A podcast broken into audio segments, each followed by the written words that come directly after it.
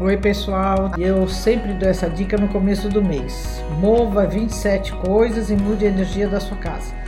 Não precisa ser 27, pode ser 9, 18, 27, 36, 45, 54, 60, é assim. Todos os múltiplos de 9, porque o 9 é um número que é um número de, de começo e de final de ciclo.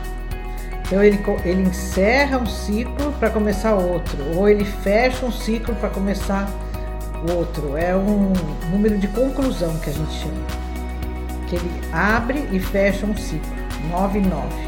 Então, tudo que é do Feng Shui é tudo número 9. 27 eh, objetos de lugar.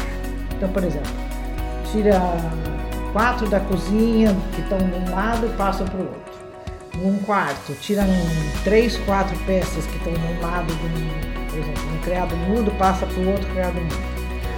É, na sala, mesma coisa, tira uma flor que está do lado esquerdo, passa para o lado direito. E assim vai contando até dar 27. Mas também, se a sua casa for pequena, e se, se você não quiser mudar muita coisa de lugar, às vezes a pessoa não gosta, não gosta de mexer na decoração, entendeu? É, é sempre bom mexer, tá? Eu, eu sou a favor de mexer em tudo, tirar as coisas do lugar, limpar, recolocar. Nada de ficar aquela coisa estática, porque uh, o Ti não gosta de nada estático. Tem que mexer, tem que limpar, tem que transformar, tem que mudar, tem que usar criatividade. Uh, sempre não usar sempre a mesma flor no mesmo lugar, do mesmo jeito, entendeu? Então, você, por exemplo, pega um, por exemplo, um, uma fruteira que você tem na cozinha, passa para o outro lado. Se estava perto do fogão, põe perto da, da geladeira. É, na sala de jantar, ah, eu gosto desse vaso aqui, muda o vaso para lá, põe a sopeira para cá, traz a fruteira para lá, muda a sopeira. É legal você que você está em transformação.